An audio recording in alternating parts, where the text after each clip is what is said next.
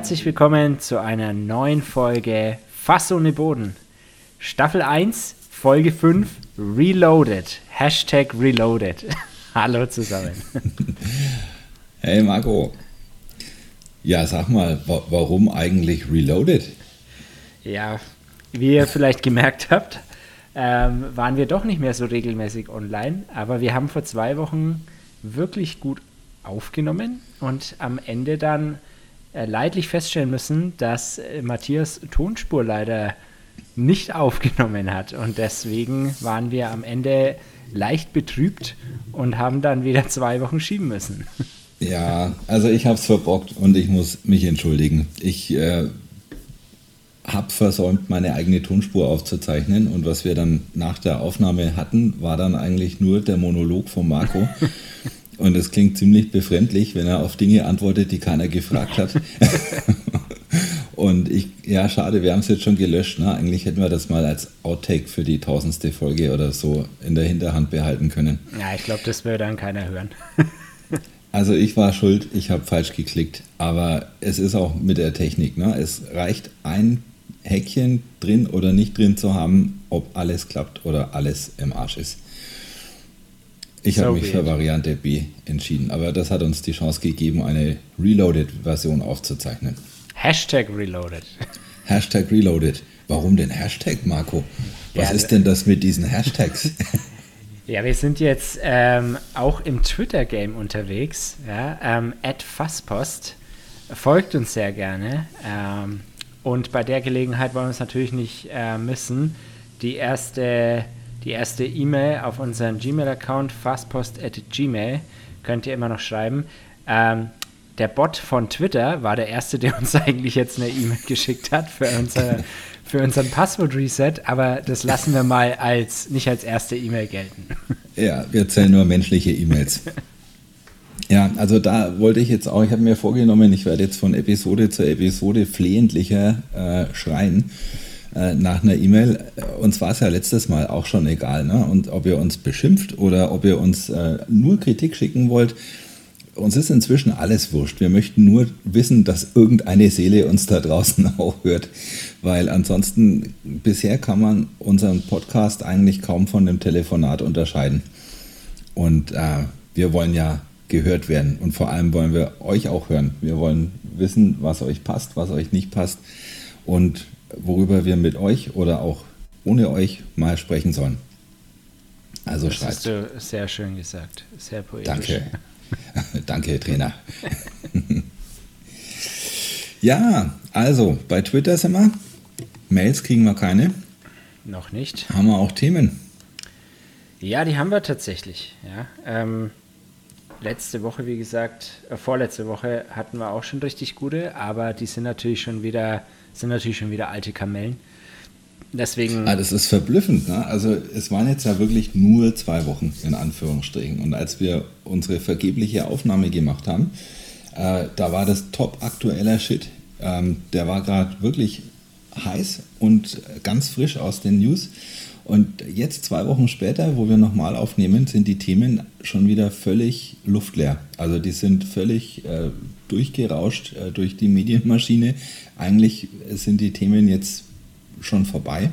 Wir haben jetzt auch zwei neue Themen ausgewählt, aber eins ist irgendwie so zeitlos, das können wir ohne Probleme einfach auch die Woche nochmal besprechen. Und das wird uns auch sicherlich noch eine Weile begleiten. Ja, wenn es ganz blöd läuft, noch jahrelang. Mal sehen. Wir verraten nicht zu viel. Es ist unser letztes Thema, unsere letzte Rubrik, aber lass uns mal mit der Rubrik nicht zu fassen äh, starten. Deutschland steht Kopf. Warum? Ja, ähm, äh, Kopf steht Deutschland am liebsten, wenn es an den Geldbeutel geht. Wenn irgendwo ein paar Pfennig mehr äh, ausgegeben werden sollen. Es gab jetzt ein Urteil von irgendeinem Gericht, das hat jetzt die bisher nur vorläufig genehmigte Rundfunkbeitragserhöhung äh, tatsächlich auch für gültig erklärt. Und was ist passiert? Also statt bisher 17,50 Euro kostet der Beitrag für den Rundfunk der öffentlich-rechtlichen jetzt 18,36 Euro. Also 86 Cent mehr im Monat.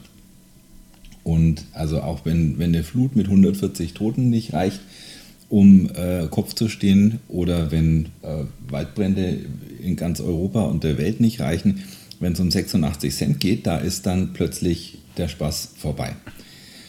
Und naja, also was ist geschehen? Ähm, eigentlich wird ja alles teurer. Ne? Wenn Netflix teurer wird, dann kriegst du eine Mail, steht drin, ey, Netflix kostet jetzt einen Euro mehr. Sagst du, okay, alles klar. Und dann hat sich der Fall erledigt. Aber faszinierend, dass die Leute das da dann einfach abnicken irgendwie, ne? Also es ist dann so, ich meine, das ist ja sogar was, was sie freiwillig quasi sagen, ich, ich habe ein Netflix-Abonnement und das kostet mich im Monat, keine Ahnung, 11, 12 Euro, wie auch immer, ja. Ähm, und da wird einfach erhöht und du kannst eigentlich nichts dagegen machen, außer du kündigst es halt. Ja? Naja, du kannst den Rundfunkbeitrag nicht kündigen. Den musst du bezahlen. Das ist eine, ein Beitrag, den, da kannst du nicht drüber befinden, ob du das kündigst. Netflix-Abo kannst du kündigen, den Rundfunkbeitrag nicht. Da, darauf wollte ich auch gar nicht hinaus. Mir ging es mir ging's darum, um dieses Abnicken halt von, von, von Erhöhungen im, im Rahmen.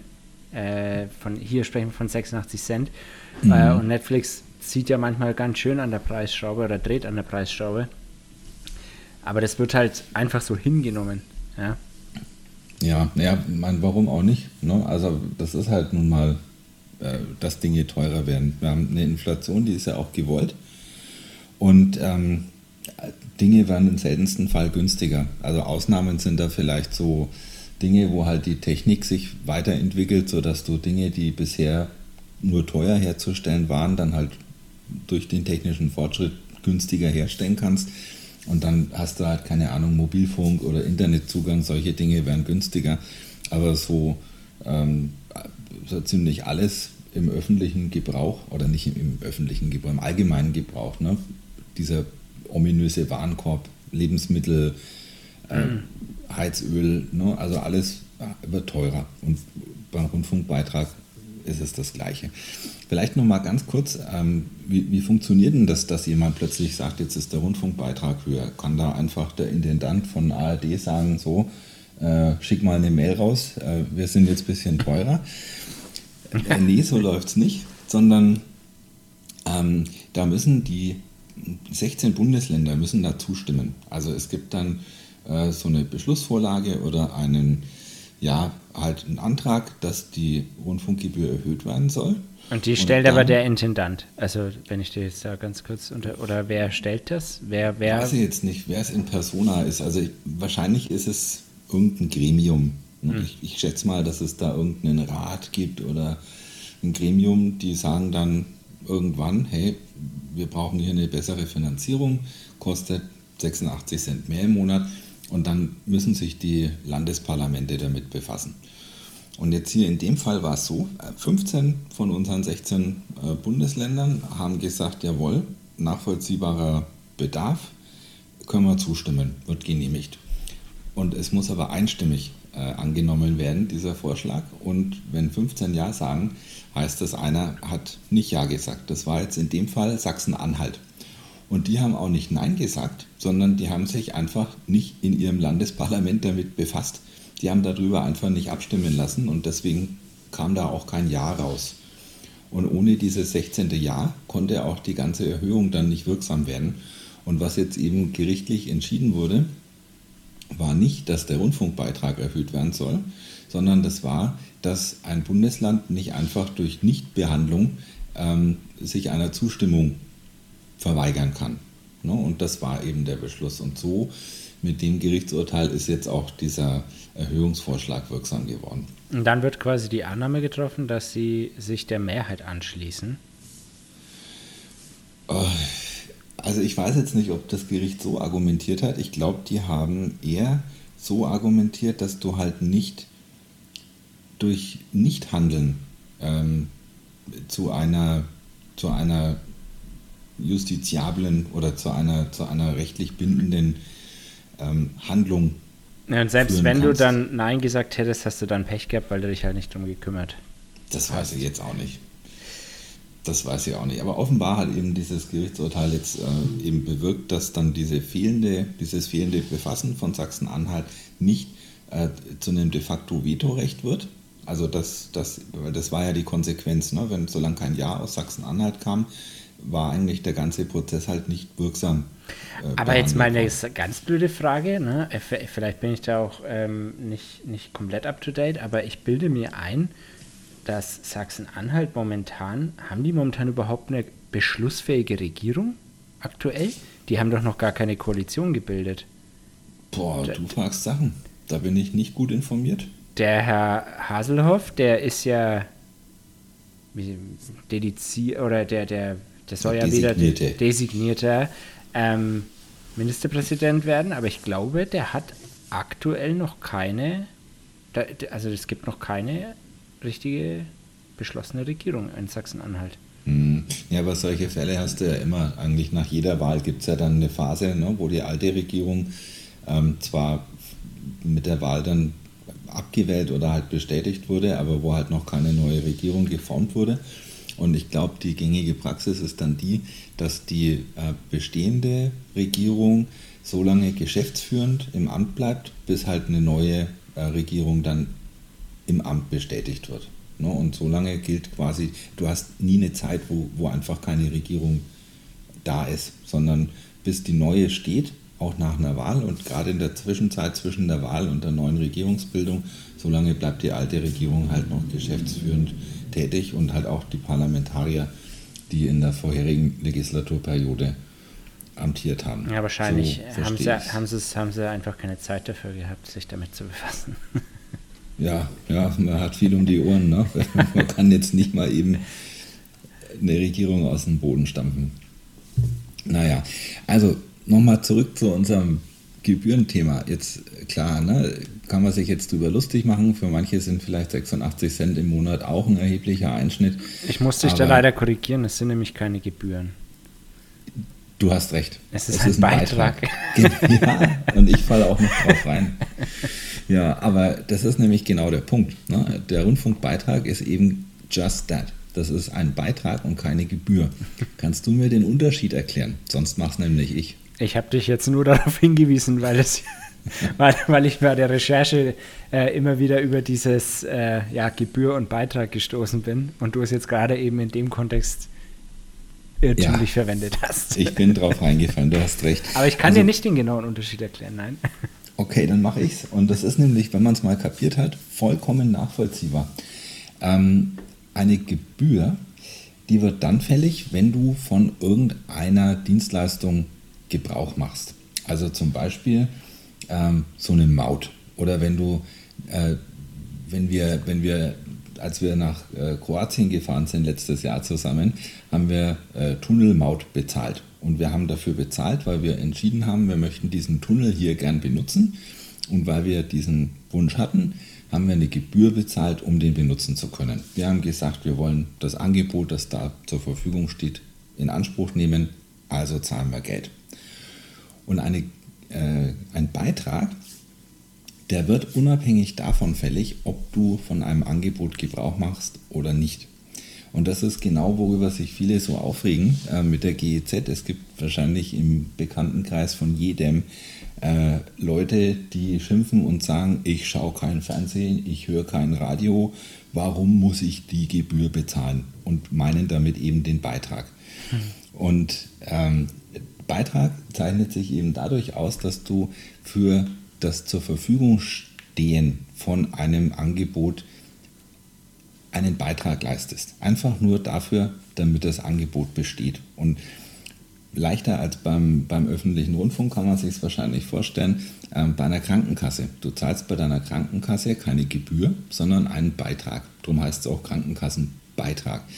Du zahlst Monat für Monat und in aller Regel nimmst du den Service von deiner äh, Krankenkasse nicht in Anspruch. Nur wenn du halt wirklich zum Arzt musst, wenn du behandelt werden musst, dann machst du davon Gebrauch. Aber zahlen tust du monatlich unabhängig davon. Du leistest den Beitrag dafür, dass ein Gesundheitssystem zu deiner Verfügung steht.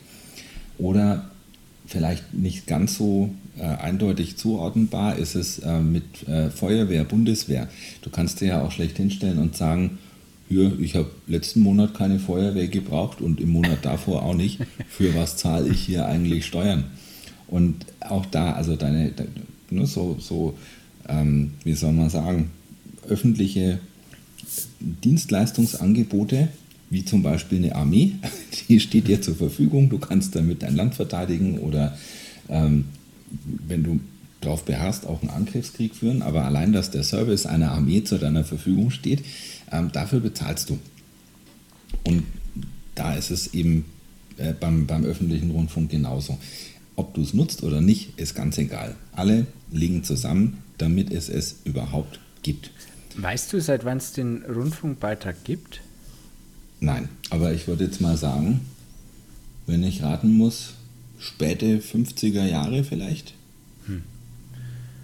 Also, Ach, du weißt jetzt auch nicht. Ich weiß es nicht, nee. Ähm, ich, ich würde einfach nur mal gern, weil die, die ganze, ja, gerade Fernsehlandschaft hat sich ja, ja, sagen wir mal, seit den 50er, 60er Jahren doch etwas weiterentwickelt. Ähm, von, von irgendwie einem Programm über zwei dann jetzt zu, keine Ahnung, wie viele Programme, wenn du den Fernseher anmachst, es mittlerweile gibt, ja.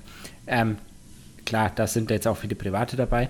Ähm, aber mich würde einfach mal interessieren, wie viel der damals gekostet hat oder wie das, wie das dann beschlossen wurde, dass dann einfach gesagt wurde, so, wir wollen jetzt hier was zeigen im Fernsehen und dafür erheben wir jetzt einen monatlichen Beitrag von, hm. weiß ich nicht, 10 Pfennig oder. Also ich habe ja, während wir sprechen, gerade mal ganz äh, behende den Wikipedia-Artikel zum Thema Rundfunkbeitrag aufgemacht. Da steht, in der Bundesrepublik Deutschland wurden Ton-Rundfunkgenehmigungen auch nach Kriegsende und in den 1950er Jahren weiterhin auf Grundlage der Bestimmungen über den Rundfunk vom 27. November 1931 erteilt. Aha. Ah, also der Artikel ist gewaltig, den kann ich jetzt unmöglich parallel lesen und vortragen. Aber hier sind zumindest über die Entwicklung von dieser äh, Grundgebühr oder von, von, von diesen äh, Beitragskosten kann man hier was sehen. Also 1953 gab es eine Grundgebühr in Höhe von 2 D-Mark und dann noch eine Fernsehgebühr in Höhe von 5 D-Mark. Aber wieso wird jetzt hier ständig von Gebühren gesprochen? Ja, weil es anscheinend vorher Rundfunkgebühren waren. Rundfunkgebühren bis 2012. Grundsätzlich war jeder, der ein Rundfunkempfangsgerät zum Empfang bereithielt, zur Zahlung der Rundfunkgebühr verpflichtet. Auf die Nutzung eines Rundfunkempfangsgeräts oder die Empfangsmöglichkeit bestimmter Sender kam es dabei ausdrücklich nicht an. Unter bestimmten Voraussetzungen konnte man jedoch von der Zahlung der Rundfunkgebühren befreit werden. Hm.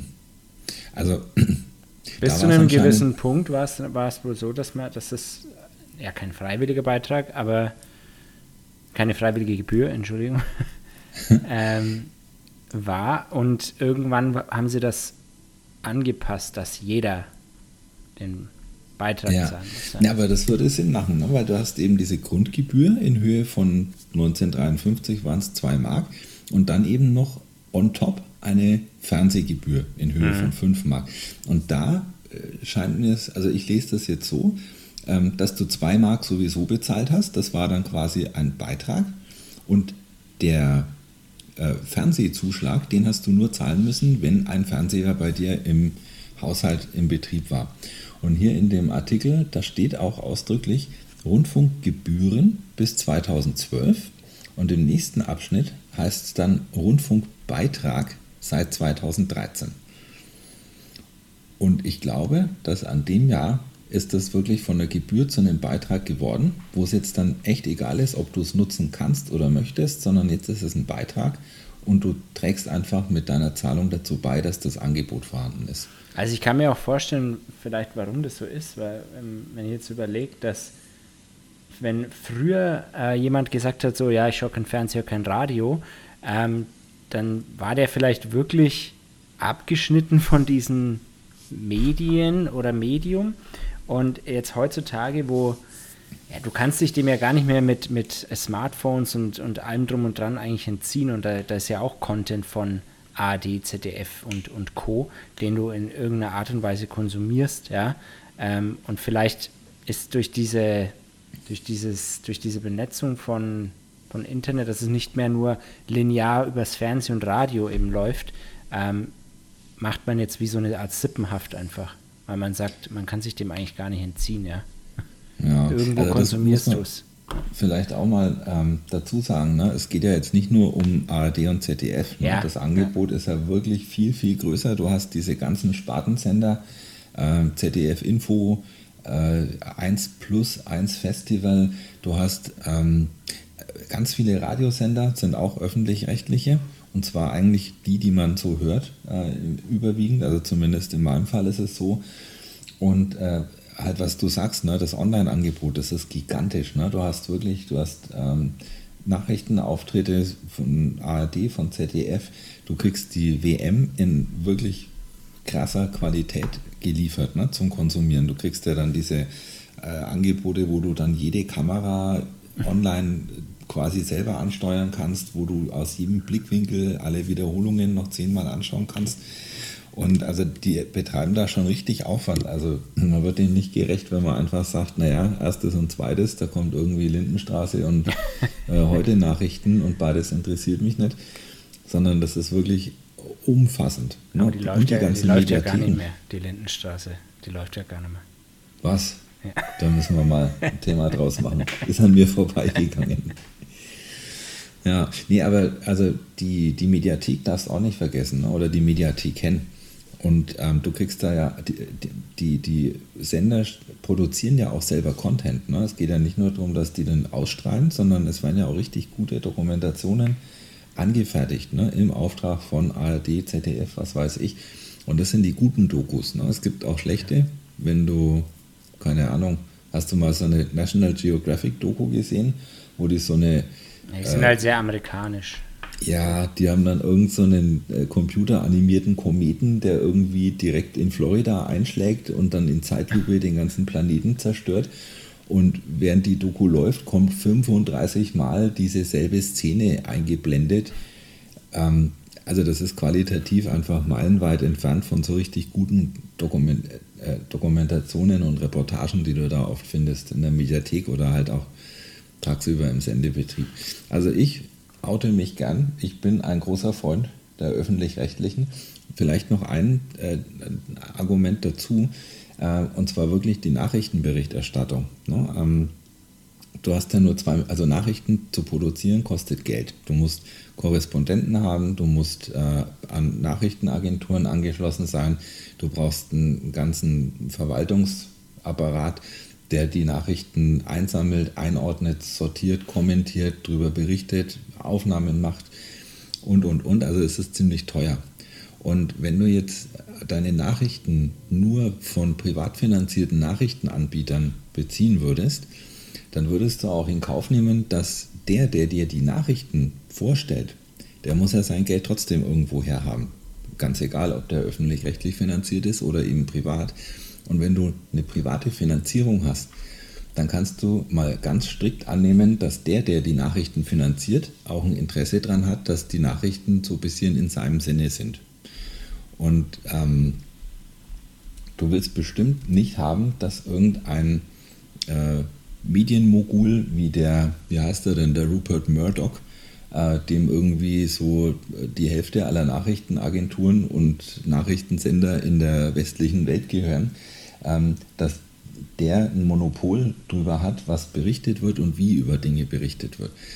Ähm, du brauchst Leute, die Nachrichten machen, die wirklich unabhängig davon sind, wo du nicht sagen kannst, hör mal zu, wenn du hierüber berichtest, dann wird das Gehalt diesen Monat knapper oder ich schmeiß dich raus, sondern du brauchst Leute, die sich darauf verlassen können, dass sie ihr Geld unabhängig davon bekommen, worüber sie berichten und wie sie darüber berichten. Und sowas stellst du eben über so einen Rundfunkbeitrag sicher. Die Kohle liegt eh da und die, die die Nachrichten machen, ähm, brauchen sich keine Sorgen machen, ob sie da irgendwie Missfallen erregen mit ihrer Berichterstattung.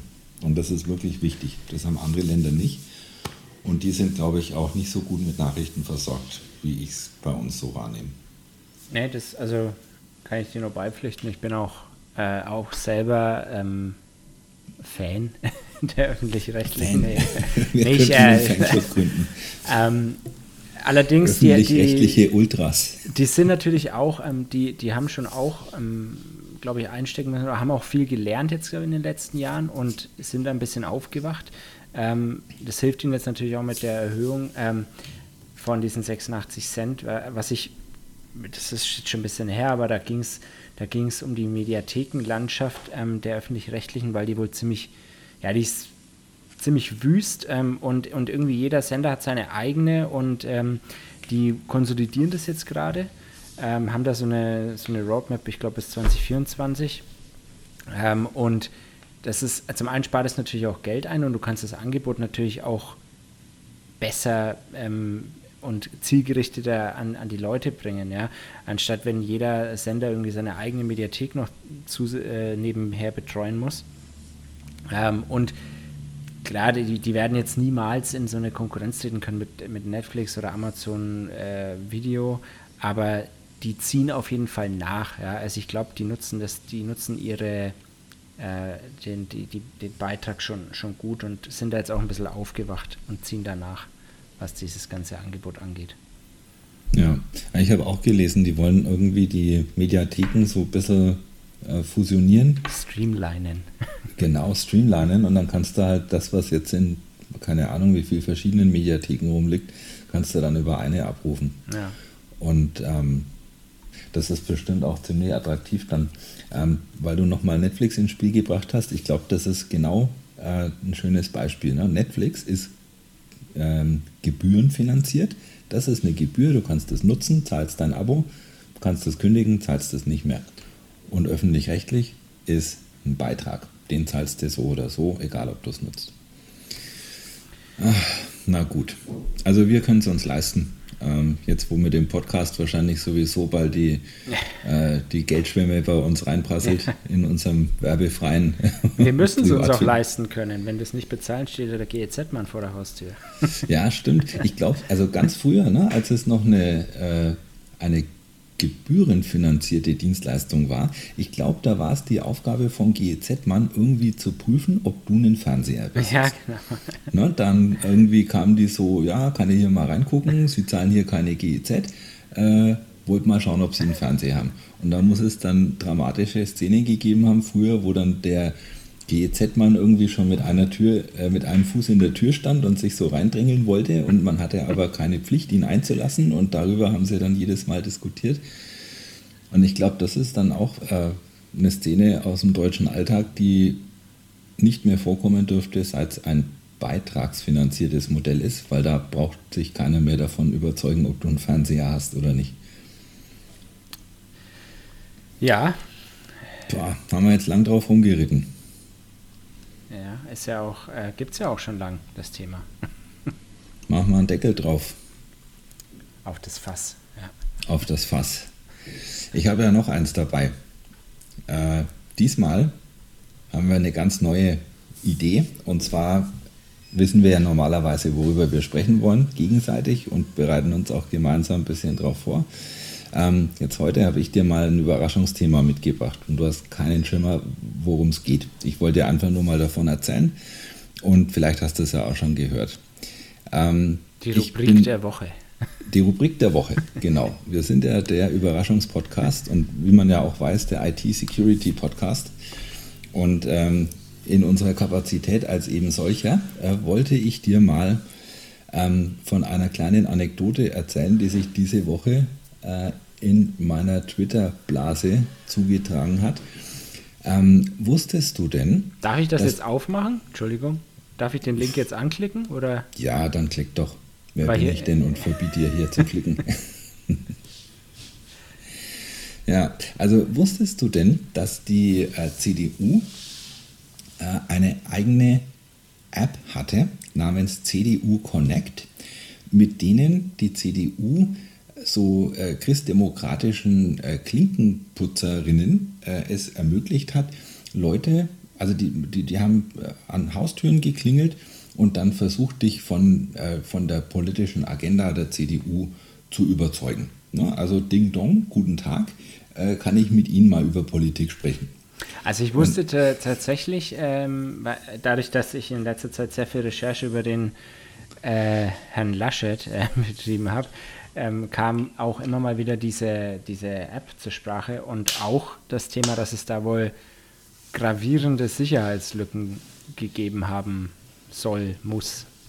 Genau, so ist es. Ne? Also vielleicht zu dieser App noch ganz kurz. Also die, die wie soll man sie denn nennen, Aktivisten oder ähm, keine Ahnung, Parteiunterstützer, die dann da so von Haustür zu Haustür sind und versucht haben, ins Gespräch mit Bürgern zu kommen, die haben dann ihre Aktivitäten koordinieren können über diese CDU Connect App.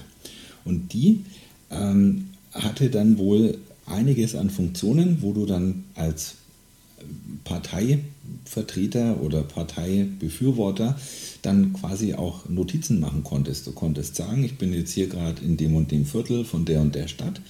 Ich klingel jetzt mal bei der Straße Hausnummer 17 bei Meier Müller Schmidt. Und dann konnten die da notieren, äh, wie die äh, Aufgesuchten dann reagiert haben und äh, konnten, haben sich dann notiert, wie den, äh, denen ihre politische Einstellung so zu sein scheint, äh, wie die auf einzelne Themen reagiert haben. Und äh, die haben dann eine richtige Datenbank angefertigt. Teilweise haben die dann auch die die Adressdaten in Form von äh, GPS-Koordinaten mitgetrackt und alles gelockt und haben sich dann da so einen richtigen Katalog äh, angefertigt darüber, wie so die politische Landschaft aus CDU-Perspektive äh, unten on the ground aussieht. Ich habe jetzt hier sogar mal Beispiele von Notizen äh, gefunden, die solche äh, Klinkenputzer in diese App eingetragen haben. Also da schreibt zum Beispiel einer rein, ähm, als ich auf Hochdeutsch sagte, dass ich von der CDU bin, wurde ich als Saubpreis beleidigt äh, und gesagt, dass man schon seit 1950 die CSU wählt und sich das nicht ändern wird. Außerdem wurde zu mir gesagt, dass der ganze Bur Adept sei, weil ich sehr zufrieden mit Armin Laschet bin. 70 plus Jahre alter Mann aus Garmisch-Partenkirchen. Oder eine 50-jährige Frau aus Göttingen, äh, über die hat sich äh, jemand die Notiz gemacht, Bundeskanzler soll ein Mann sein und keine linksgrün versiffte Frau. Und sowas hat man dann in dieser Connect-App eben zusammengetragen, damit man dann weiß, wie der Bürger so tickt. Und um dann wahrscheinlich auch daraus zu lernen, wie man mit dem Bürger denn sprechen muss, damit er dann so wählt, wie man es gern möchte. So, diese App sammelt also Daten und ähm, wo Daten sind, man sagt ja immer, wo ein Trog ist, äh, kommen auch die Schweine. Also Daten sind immer schwierig zu schützen. Ne? Und äh, jetzt hat sich hier äh, vom CCC, vom Chaos Computer Club, eine Aktivistin diese App mal angeguckt. Die hieß äh, Lilith oder Lilith äh, Wittmann. Die hat sich mal ein paar Stunden damit äh, beschäftigt und hat dann also herausgefunden, dass die persönlichen Daten von 18.500 solchen Wahlkampfhelferinnen samt E-Mail-Adressen, äh, samt Fotos, äh, samt persönlicher Daten und auch äh, persönliche Daten von 1350 Unterstützerinnen äh, der CDU, also Unterstützerinnen im Sinne von äh, Spender, schätze ich mal. Auch mit Adresse, mit Geburtsdatum und auch mit Interessen. Ähm, die waren ungeschützt und frei übers Netz zugänglich durch diese App die war schlecht gesichert. Ähm, gab dann eine, eine Sicherheitslücke, die ohne kriminelle Energie ausnutzbar war, einfach weil die App halt schlecht gemacht und schlecht gesichert war. Und jetzt hat die folgendes gemacht. Es gibt in der IT-Security-Kultur so eine Best Practice, die heißt Responsible Disclosure. Wenn du über so eine Sicherheitslücke stolperst oder wenn du eine ausfindig machst, ne, viele gucken ja auch gezielt nach sowas, dann ist ein verantwortlicher Umgang damit, dass du den Inhaber der Sicherheitslücke oder den Inhaber der, der Sicherheitsproblematik darüber in Kenntnis setzt. Du schreibst dann da eine Mail hin oder rufst an oder schreibst einen Brief und sagst, ey, ich habe mir äh, euer Produkt, eure App, eure, was weiß ich mal angeguckt und ich habe da einen großen, äh, ein großes Problem festgestellt. Dann gibt man dem Betroffenen eben die Gelegenheit, das Problem äh, zu überprüfen und in Ordnung zu bringen, das Problem abzustellen. Und erst hinterher, wenn die Gefahr gebannt ist, dann kann man auch öffentlich darüber berichten, dass ein Problem bestanden hat und kann dann auch im Nachhinein erklären, worin das Problem bestand, weil die Gefahr ja bis dahin dann auch ähm, beseitigt ist. Das war, ist das, war das das, ähm, wo dann die CDU diese Frau verklagt hat? War, äh ja, yeah. genau das. Also wenn dich einer auf eine Sicherheitslücke aufmerksam macht, ne, dann ist das quasi kostenlose Nachhilfe. Das ist ein, ein kostenloser, äh, kostenlose IT-Nachhilfe. Jemand sagt dir Bescheid, gibt dir Gelegenheit, das in Ordnung zu bringen und schenkt dir quasi, ähm, ja, es ist ein Geschenk an dich. Und wie würdest du jetzt auf so ein Geschenk reagieren? Ja, gut. Also ich würde mich natürlich bei denjenigen bedanken und vor allem versuchen auch, dass das dann, dass ich das entsprechend fixen kann und dann wird es ja auch nicht publik. Na, dann kann ich es ja auch unter den Teppich kehren entsprechend. Dann wäre ja. das wahrscheinlich gar nicht so explodiert danach. Mm, also unter den Teppich gehört es eigentlich gar nicht. Es ist auch völlig okay, das dann hinterher zu thematisieren. Ne? Also es ist völlig, völlig okay, wenn, dann die, wenn man dann transparent damit umgeht. Ne? Dass man dann auch dem Finder der Lücke dann Gelegenheit gibt, dann eben aus fachlicher Sicht darüber zu berichten, was war das Problem, wie habe ich es gefunden und was hätte passieren können, wenn das irgendein Angreifer ausgenutzt hätte. Ne, das ist okay. Ähm, naja, und wie du schon sagst, ne, die äh, richtige und die einzig nachvollziehbare Reaktion wäre eben, dass man sich herzlich bedankt, ne, dass man darauf aufmerksam gemacht wurde. Ähm, wie die CDU reagiert hat, war so, äh, die haben die äh, Lilith Wertmann angezeigt. ähm, die haben, warte mal, äh, ich lese hier gerade nochmal. Ja, also genau, beim LKA hat sie äh, Strafantrag gegen diese CCC-Aktivistin eingestellt. Ähm, Shooting the Messenger. Also der, der dir eine schlechte Nachricht bringt, ist dann auch gleich äh, schuld dran, dass es die Nachricht überhaupt gibt. Ähm, das hat dann natürlich dazu geführt, die Lilith Wertmann oder Lilith, ich weiß jetzt wirklich nicht, wie man die richtig ausspricht, ähm, die hat dann halt äh, sich einer, einem Strafantrag äh, ausgesetzt gesehen. Sowas muss dann auch die Staatsanwaltschaft verfolgen. Und ähm, ja, um sich dagegen zur Wehr zu setzen, braucht man einen Anwalt, der kostet Geld. Und naja, jetzt hat der CCC dann eben wiederum auf diese Anzeige von der CDU so reagiert, ähm, dass sie bekannt gegeben haben, wisst ihr was, ähm, der CCC meldet ab sofort keine Sicherheitslücken mehr an die CDU. Und ähm, die haben es dann sehr schön äh, formuliert. Äh, mal, da lese ich mal kurz vor. Äh, hier, leider hat die CDU damit, also mit dieser Strafanzeige, das implizite Ladies and Gentlemen Agreement des Responsible Disclosure einseitig aufgekündigt. Um künftig rechtliche Auseinandersetzungen zu vermeiden, sehen wir uns leider gezwungen, bei Schwachstellen auf Systemen der CDU zukünftig auf Meldung zu verzichten, kündigte Neumann an. Neumann ist der Sprecher vom CCC. Ähm, der CCC bedauert ausdrücklich, äh, dass damit das Risiko anonymer Full Disclosure Veröffentlichungen für die CDU und ihre freiwilligen Unterstützerinnen steigt. Die Verantwortung für zukünftige derartige Veröffentlichungen weisen wir vorsorglich von uns. Heißt also, so implizit, wisst ihr was, das nächste Mal, wenn wir sowas feststellen oder wenn irgendjemand sowas feststellt, dann wird es halt nicht responsible gemacht. In dem Sinn, ihr kriegt Bescheid, könnt es fixen und danach wird transparent damit umgegangen. Full Disclosure heißt, man findet eine Lücke und man stellt die ins Netz. Und dann weiß quasi der von der Lücke Betroffene äh, zeitgleich mit allen potenziellen Angreifern darüber Bescheid, dass die Lücke existiert und wie man sie ausnutzt. Und dann fand ich auch sehr schön in dem Statement vom CCC äh, steht noch dabei, äh, CCC wünscht CDU viel Glück bei zukünftigen Schwachstellen. ja, genau. Und so äh, musst du dir jetzt dann die digitale Zukunft äh, vorstellen, auf der ja immer gerne äh, rumgeritten wird in Talkshows und auf Wahlplakaten. Ne? Wir brauchen ein Modernisierungsjahrzehnt, wir brauchen eine digitale Zukunft, wir müssen alles äh, in, die, in die digitale Gegenwart holen. Und äh, also wer so mit einer Responsible Disclosure umgeht, ähm, von einer ohnehin schon fragwürdigen App, weiß ich nicht, ob das wirklich die glaubhaftesten sind. Aber wer hat denn, de, wer hat denn das, äh, aus welcher Feder stammt denn die Idee mit dieser App? Ähm, also ist das, war das, ist das von der CDU selbst beauftragt worden? War das nur eine, eine kleine Splittergruppe, die das gemacht hat? Oder wer hat denn die programmiert? Hm, weiß ich jetzt ehrlich gesagt nicht. Also sie war anscheinend da. Also es gibt sie. Ähm, kann ich jetzt auch nur kurz vorlesen. aus dem Wikipedia-Artikel, den es nämlich gibt über CDU Connect.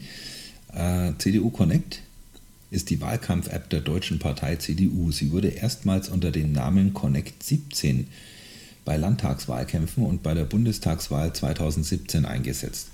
Auf denselben. Äh, auf also gibt es ja schon länger. 2017 ja. schon. Ja. ja, also dann seit der letzten Wahl anscheinend. Die App greift auf soziologische und statistische Daten zurück und verbindet diese mit Geoinformationen für den Tür-zu-Tür-Wahlkampf. Zudem ist der Wahlkampf für registrierte Nutzer als eine Art Spiel mit Wettbewerbscharakter angelegt. Okay, ja. also. Mh. Klingt sehr erwachsen. Er weiß jetzt nicht, was der von halten soll. naja, also auf jeden Fall lieber nicht installieren, Marco, ne? ja. weil okay. du weißt, sollte da was nicht ganz äh, IT-sicher sein, erfährt die CDU gleichzeitig mit allen, ähm, die das vielleicht auch ausnutzen möchten. Hm. Tja, wenn es nicht so traurig wäre, könnten wir das Thema wechseln. Ne? Aber können wir leider nicht. Ich glaube, wir bleiben noch ein bisschen bei der CDU. Ja. Hast du ja vorhin schon gesagt. Das Thema, das uns womöglich noch eine Weile beschäftigt. Ja, Worum geht's? Unser, unser seit, seit Wochen äh, Pulverfass. äh, unser kleiner Freund Armin Laschet, der Mann aus Aachen, der anstrebt, hier Bundeskanzler zu werden. Ich wollte gerade sagen, du meinst unseren äh, Kanzlerkandidaten. Ja, ja ähm, das, ist ein, das ist ein Fass äh, wirklich mit, äh, da, also da sieht man kein, keinerlei Boden in, in keinster Weise momentan. ähm, wir haben uns einfach mal ein bisschen auf die, auf die Suche gemacht, ähm, haben vor erstaunt, also es, wir haben ja vor zwei Wochen das Thema schon mal gehabt in dem äh, Podcast, der dann leider, äh, wo die Tonspur von Matthias gefehlt hat. Und erstaunlicherweise in den letzten zwei Wochen, in den letzten zwei Wochen hat äh, der Herr Laschet es nicht geschafft, äh, mal auch Positives irgendwie in die Schlagzeilen zu bringen, sondern dieser ganze Stapel an Fettnäpfchen, Missgeschicken, ähm, Enthüllungen, der wird immer größer. Ja. Und es ist gerade so ein kleiner Boomerang irgendwie, oder äh, der schneidet jetzt schön auf den zurück, ja, weil die CDU, auch die SPD, die waren ja alle nicht müde, ähm, nach den Grünen richtig schön mit Dreck zu schmeißen, ja. Ähm, und jetzt, jetzt gerade kommt der, kommt der Boomerang zurück. Ja, du meinst den Buch Boomerang. Ja, zum Beispiel. Mit, den, mit der Plagiatsaffäre. Ja, also weil du gerade Fettnäpfchen gesagt hast, ne? ich habe neulich mal ein schönes Bild äh, gehört. Da ging es auch um jemanden, der irgendwie gerade so von Fettnapf zu Fettnapf stolpert. Und beim Laschet äh, hat man, da fragt man sich wirklich, wie der in einem Fettnapf überhaupt so viel Schwung holen kann, dass er es bis in den nächsten Fettnapf noch reinschafft. Ähm, also der hat es wirklich nicht leicht. Und ich glaube aber auch, dass er da am ehesten selber schuld ist. Also vielleicht fangen wir mal ganz von vorne an. Ähm, das ist jetzt auch schon wieder ein bisschen her, ja. Aber äh, ähm, ich finde, es hat mal so richtig Fahrt aufgenommen mit, mit dem Thema, ähm, als er in dem, in dem Flutgebiet äh, war und äh, bei der Rede vom Steinmeier im Hintergrund er sich scheckig gelacht hat. Mhm. ähm, ich finde, seitdem ist irgendwie diese ganze Lok diese richtig ins Rollen gekommen. Seitdem gibt es irgendwie keinen Tag ohne irgendein Meme, ohne einen Twitter-Verriss oder ja. Ja, ja, da hat er sich ja wirklich blamiert. Ne? Und eigentlich ist er ja ins Flutgebiet, um da irgendwie Betroffenheit und Entschlossenheit äh, zu demonstrieren. Und also kannst mir sagen, was du willst. Ne? Da ging es darum, dass er Pressebilder kriegt. Ja. Der hat sich daran erinnert an äh, die Bilder vom Schröder damals äh, bei der Oderflut, wie er da äh, einsam mit Gummistiefeln durch die verwüstete Gegend gestiefelt ist. Und das hat ihm ja die Bilder beschert, die ihm dann ins Kanzleramt verholfen haben. Ne? Und ich glaube, der Armin hat sich das genauso gedacht. Der stellt sich jetzt mit Gummistiefeln da mal hin, lässt sich ablichten und dann ist er irgendwie der Kapitän in schwerer See, der allen Halt und Zuversicht gibt und der sein Ohr am Bürger hat. Und naja, also was dann tatsächlich rauskam, war, der Bundespräsident hat vorne in die Kamera äh, eine wirklich, ähm, fand ich, eine sehr passende äh, Ansprache gehalten mit dem nötigen Ernst. Und im Hintergrund hast du den äh, Laschet gesehen, wie er da mit irgendwelchen Lakaien äh, anscheinend einen dermaßen gelungenen Scherz gerissen hat, dass er sich den Bauch gebogen hat vor Lachen. Und das sah dermaßen unpassend aus, äh, dass das jetzt irgendwie so die einzigen Bilder waren, die du über Wochen ja. aus dem Krisengebiet von ihm gesehen hast. Und weißt du, was das, also jetzt ist es ja schon ein bisschen her, ne? Und man weiß immer noch nicht, worüber die da geredet haben. Sagt doch keiner, ne? Das wahrscheinlich, wahrscheinlich muss das richtig, also die wir haben wahrscheinlich situationsbezogen auf das Leid der Leute da wahrscheinlich irgendeinen Spaß gemacht. Also das kann ich mir gar nicht anders vorstellen, sonst kann er doch sagen, worüber die gelacht haben. Also Eigentlich das, schon, ne? Ja. Also ich bin mir ein, in irgendeiner Talkshow war er mal drin und dann ist er auch gefragt worden, sagen Sie mal, was war denn da eigentlich so lustig? Und da hat er sich dann halt auch so aalglatt, wie er ist, äh, dann so drumherum gewunden und hat halt gesagt, ja, das hat sich so aus der Gesprächssituation halt ergeben und äh, mehr gibt es dazu jetzt auch nicht zu sagen. Aber was kann sich denn aus dieser Situation, wo um mich herum alles zerstört ist, wo der, der Bundespräsident so eine bewegende Ansprache hält, was, was kann denn da passieren? Also ich habe keine Idee. Also ich, nicht mal, wenn ich mich in die Position von einem Gagschreiber versuche einzuversetzen. Ich wüsste jetzt echt nicht, welcher Gag könnte in dem Kontext gerade gefallen sein. Ja. Ja, aber es war ja dann auch nicht das, das einzige Foto oder das einzige Video, was dann noch ein äh, bisschen Welle gemacht hat oder ja. äh, durch, durch die Medienlandschaft ge ge gezogen ist. Genau, also immer wenn du denkst, schlimmer geht nimmer, dann ist er noch für einen gut. Dann sind äh, Bilder aufgetaucht, das war dann eine Woche oder zwei danach. Ähm, da hat dann der Hashtag getrennt bei Twitter, äh, Hände in den Hosentaschen oder Hände vom Sack, irgendwie so. Äh, das kam dann so. Äh, der Armin ist weiter getourt äh, durchs Katastrophengebiet. Diesmal hat er sich vom Gesichtsverleih die ernsteste Mine mitgenommen, die es da gab. Und die trägt er jetzt auch stabil vor sich her. Und jetzt ist das Problem aber nicht mehr sein Gesicht, sondern seine Körpersprache. Ähm, du siehst ihn auf fast allen Fotos immer mit beiden Händen fest am Sack. Der spielt da Taschenbillard auf beinahe allen Aufnahmen, die du siehst. Und ikonisch ist eins von den Bildern, da äh, unterhält er sich also gerade, Hände in den Hosentaschen, mit einem betroffenen Bürger. Und hinterm Laschet steht so ein Lakai, der hält für ihn den Regenschirm, damit er beide Hände frei hat für die Hosentaschen. Also der Laschet hat einen Schirmhalter. Der Schirmhalter selber wird voll geregnet, weil der eine Schirm, den er hat, den hält er ja über den Laschet. Also der Schirmhalter wird nass. Der Bürger, mit dem der Laschet spricht, der steht auch im Regen und der Laschet hat die Hände in den Hosentaschen. Und ganz echt, also wenn er Bilder wollte, die hat er jetzt bekommen, aber halt wirklich nicht die, die er da im Sinn hatte. Ja, der wie gesagt, er lässt momentan nichts aus und nimmt die Dinger echt mit Anlauf mit. Ja, ja aber er hat ja auch früher schon äh, nichts ausgelassen. Ne? Äh, die Story hast du gelesen. Ähm, als er mal irgendwie im, im, Namen einer Universität irgendwie zuständig war als ähm, Kursleiter, glaube ich, für irgendwas äh, Politologisches. Er hat einen Lehrauftrag, Lehrauftrag in Politikwissenschaften, glaube ich. Jawohl. Äh, und dann hat er da natürlich auch Klausuren abhalten müssen. Und dann hat er anscheinend, ich glaube im Jahr 2015 war das, hat er äh, die Klausurunterlagen von seinen Studierenden verloren. Und demnach hätte er die eigentlich auch nicht benoten können, hat es aber trotzdem gemacht. Jetzt fragst du dich, wie benotest du etwas, was du nicht lesen kannst, weil du es verloren hast? Na, aus dem Kopf. der hat gewürfelt. Der hat dann die Noten einfach ausgewürfelt und hat dann auch Leute benotet, die gar nicht mitgeschrieben haben.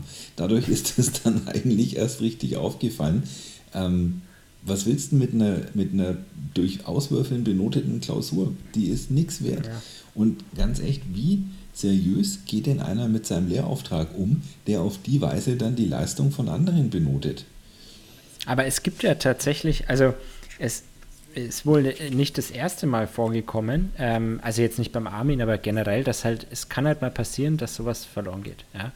Und ähm, ich weiß jetzt nicht, ob das dann eine offizielle standardisierte Prozedur ist oder ein Prozess, der dann da ähm, eingehalten werden muss, aber dafür gibt es Verfahren, ja, was passieren zu hat, wenn äh, geschriebene Klausuren oder abgehaltene äh, Klausuren oder Referate verloren gegangen sind. Ja, aber was wäre denn da der einzig sinnvolle Prozess? Also du kannst dann dich nur hinstellen, kannst sagen, Leute, ich habe einen Fehler gemacht, ich habe keine Ahnung, wie es passiert ist, ich habe das Zeug verloren.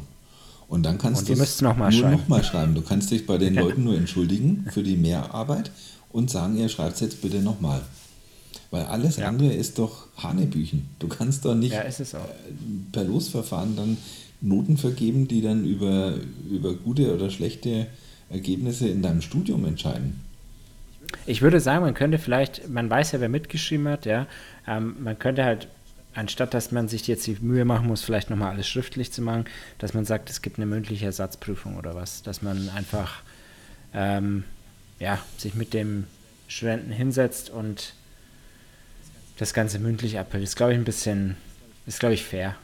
Aber ist, ist nur meine Meinung jetzt vielleicht. Ja, ja also es wäre definitiv fairer, als äh, hm. zu würfeln. Ja, aber natürlich, wenn er dann äh, das, wenn dann da Leute Noten kriegen, die gar nicht dabei waren und Leute, die dabei waren, keine Noten kriegen, also das muss, ist ihm ja auch passiert mhm. und das ist ja eigentlich noch äh, dämlicher. Ähm, dann, dann ist das, das ganze Ding erstmal hochgepoppt halt. Aber vielleicht, ne, vielleicht tauchen ja, vielleicht sind ja ähm, Passagen von den Klausuren, die verschwunden sind, auf ominöse Art und Weise in seinem Buch jetzt aufgetaucht. Uh. Vielleicht hat er die auf die Seite genommen. Uh. Das wäre in, der in der Serie wäre das dann Stoff fürs Staffelfinale. das wäre dann der Cliffhanger.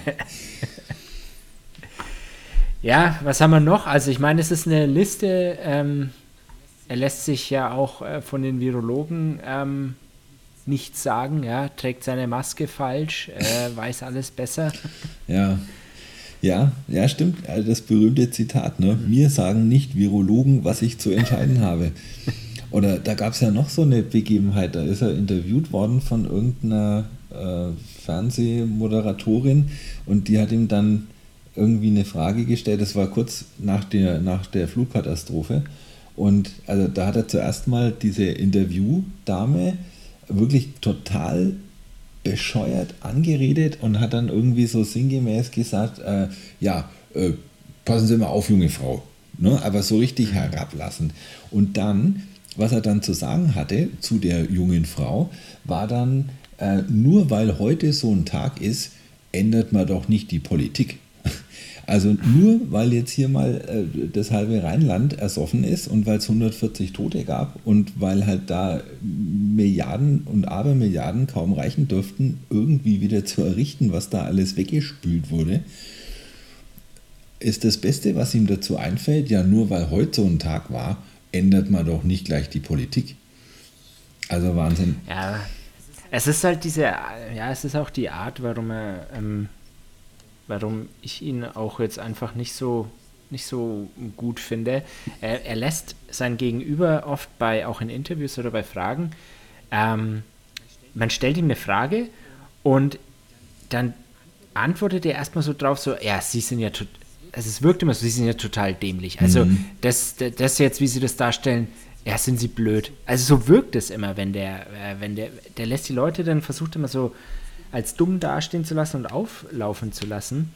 Äh, jetzt geht er ja teilweise, sagt er ja auch ähm, einfach solche Dinge ab. Ja? Also jetzt, jetzt gibt es da irgendwie wieder auf bei irgendeinem Sender, ich glaube Pro7 oder was, mit Scholz und Baerbock ähm, irgendeine Zusammenkunft. Da hat er jetzt, ja, hat er hat er keine Lust. Da geht er nicht hin. Ja. ja, aber das ist wahrscheinlich, raten ihm das seine Strategen, ne? weil da, wo er sich blicken lässt, da blamiert er sich ja dann überwiegend. Ja. Und wahrscheinlich ist es für ihn dann erfolgversprechender, einfach gar nicht gar aufzutauchen, als dass er irgendwas sagt. Aber das ist schon krass, ne? Da geht er mit dem Scholz zusammen jetzt in das Flutgebiet und der Scholz, der wird gefeiert und, und bejubelt und seine Werte schnell in den Himmel. Und beim Laschet, der, der obwohl die jetzt gemeinsam unterwegs waren, der reicht es einfach nicht. Ja. Das ist, also das ist bezeichnend. Ja, ja, der hat auch so eine Art, also das ist wirklich so, mir ist das, wenn ich den beobachte, ne, das ist jetzt rein subjektiv meine Wahrnehmung, ne, der ist so wieselig, so aalglatt, ne, der hat auf alles irgendeine wortreiche, aber nichtssagende Antwort. Und er hat auch so eine, so eine Gestik, ne? so eine Körpersprache noch dazu. Der hat im, die, Rolle die berühmte Rolle rückwärts. Ne? Der erzählt ja immer irgendwas, während er mit seinem Zeigefinger in der Luft irgendeine Anne einholt und suggeriert ja damit, dass er hier gerade mal den Überblick hat und die Dinge so in die richtige Reihenfolge einordnet. Ne? Und äh, diese, diese permanente Denkschraube, die der da in die Luft malt, die suggeriert mir immer, mir als Zuschauer die Botschaft, ich glaube, du bist ein bisschen blöd. Und ja, genau, das ist das, was ich sage. Ja. Und aber es ist halt auch so inhaltsleer, ne? Und dann da, wo man sich wirklich easy ganz klar positionieren könnte. Ne? Es liegt alles auf dem Silbertablett. Er könnte, Klima ist halt einfach das überwiegende, dominante Thema. Du kannst sowas von abräumen, wenn du glaubhaft machst, dass du dir was überlegst, wie wir mit dem Klimaproblem umgehen können. Ähm, der hat den Maßen da äh, mit in, in seiner Partei, der kandidiert dort äh, für ein Direktmandat für den nächsten Bundestag. Du brauchst keinerlei Rückgrat, um jemanden wie den Maßen einfach abzukanzeln. Du bräuchtest wirklich nur sagen, wie der sich verhält, ist nicht in Ordnung. Ich heiße es nicht gut, was er sagt, was er tut, wie er sich verhält. Das wäre geschenkt und das braucht nicht mal irgendeine Art von äh, Größe, ne? sich da klar zu positionieren. Und selbst das gelingt ihm nicht. Nicht mal dazu macht er sich gerade. Und ich, wenn er es bei solchen Themen nicht hinkriegt, eine klare Position zu beziehen, wie sollst du denn dann ein, ein Kapitän von einem Land sein? Wie willst du denn ja. irgendjemanden in die Richtung führen, wenn du andauernd nur äh, das Lenkrad im Kreis drehst?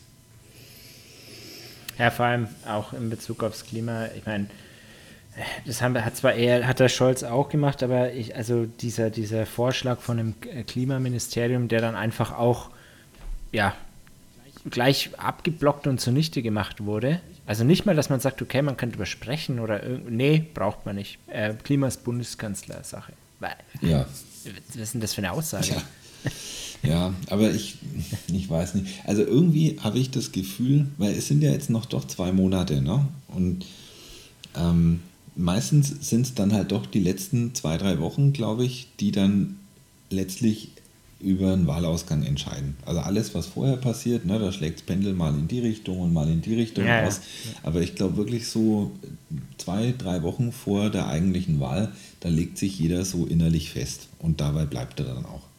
Und ich bin echt mal gespannt, ähm, ob wir jetzt vom Armin schon alles gesehen haben. Oder ob, ob der jetzt, ob er es nochmal aus seinem jetzigen Fettnäpfchen raus ins nächste schafft oder ob da noch irgendein U-Boot hochkommt, ähm, was ich ihm ohne weiteres zutrauen würde. Irgendein Korruptionsskandal, irgendein Plagiatsding, irgendein Ausrutscher, wo er eine unmögliche Position vertritt oder halt eine notwendige Position nicht annimmt. Ähm, also ich, ich schaue gespannt auf die letzten zwei Wochen vor der Wahl. Ja, also ich, ich habe dieses Jahr bei der, bei der Wahl bis auf, bis auf den Scholz bei der SPD, glaube ich, kämpfen auch der Laschet und die Baerbock ein bisschen mit dem, ähm, dass halt da jemand noch hinter ihnen steht, den vielleicht andere oder die vielleicht andere lieber gesehen hätten. Ja, also beim Laschet ist es der Söder, bei der, bei der Baerbock ist es, ist es der Habeck. Und ich habe einfach den Eindruck, dass viele Leute halt gerne andere Kandidaten gesehen hätten, mhm. weil sie es denen irgendwie mehr zugetraut hätten. Ich glaube, da kämpfen sie dann auch noch damit. Das, das kommt alles zusammen. Ja, meinst du, dass und, dann der Scholz ja. der lachende Dritte ist, weil der in niemandes Schatten äh, steht beim Wahlkämpfen? Also von den Werten, von den Werten aktuell nicht, aber äh, er, er ich, ich finde, er positioniert sich da momentan schon gut und ist da Niesnutzer ein bisschen. Mal gucken, ob er das wirklich noch in Prozentpunkte ummünzen kann. Mhm. Ja, also spannend wird es allemal. Und ähm, ich glaube, es wird ja nach, also wenn du jetzt mal die aktuellen Umfragen hernimmst, da gibt es ja ein buntes Potpourri an möglichen Koalitionen, die dann auch zu unterschiedlichen Kanzlern führen ja. würden. Und da ist noch lange kein Deckel drauf auf dem Fass.